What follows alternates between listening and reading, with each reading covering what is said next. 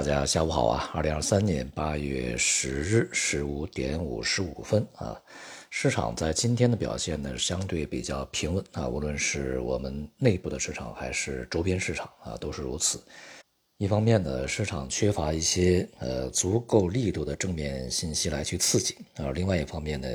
一些负面信息还是不断的出现啊。昨天呢，美国政府。签署了行政命令，那么禁止美国的一些投资机构啊，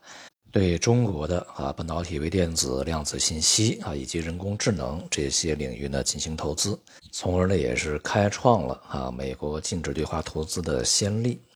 未来呢，在相关的效应带动之下，啊，预计呢将会影响本来已经开始大幅走软的啊这个中美之间的资本项目往来。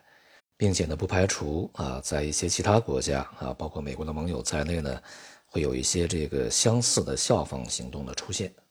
市场层面啊，不仅是中国的市场投资者需要更多的信息指引啊，外部投资者也是一样，他们也需要等待进一步的一些经济数据，来去观察整个通胀、经济增长以及未来啊这个政策的一个走向啊。今天晚间呢，将有美国的通胀数据公布啊，从前期的一些这个数据上来看啊。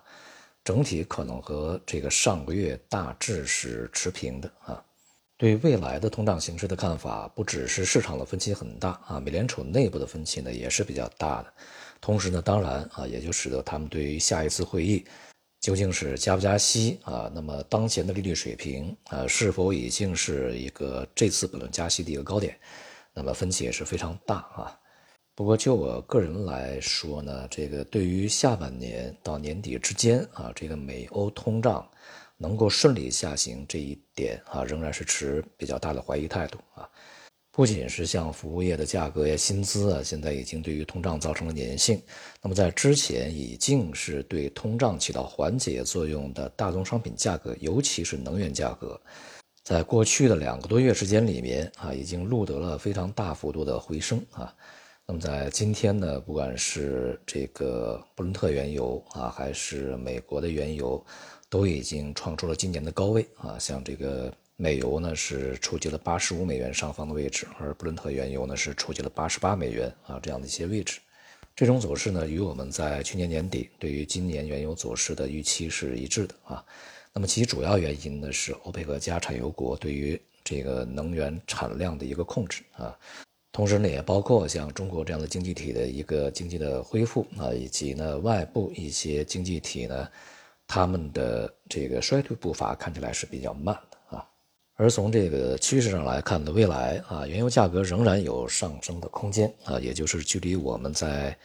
去年底对于今年的原油价格的一个预期目标九十到一百美元，我们指的是美油啊。那么对于这个。呃，布伦特原油来讲，可能就会更高一些，大致在九十五到一百零五美元啊这样的一个区域，可能是本次啊原油上升的一些这个啊目标。而同时呢，油价可能在比较高的位置会停留相当长的一段时间啊，这样的话呢，势必会使得这个欧美啊当前已经缓解的通胀呢。再添变数啊，同时呢，这个在通胀呃可能会受到扰动的情况之下，高油价又会限制这个消费支出啊，所以接下来我们需要对这样的一个形势呢去呃加强跟踪和关注啊。总之呢，较较长期的一个这个角度上来说啊，全世界所面临的麻烦，呃，它包括经济周期的麻烦，也包括过去三年疫情扰动的麻烦。目前看起来并没有能够去完全的撇除掉啊，或者说完全的结束。接下来啊，还将有更多的难题呢，需要全世界的这个决策者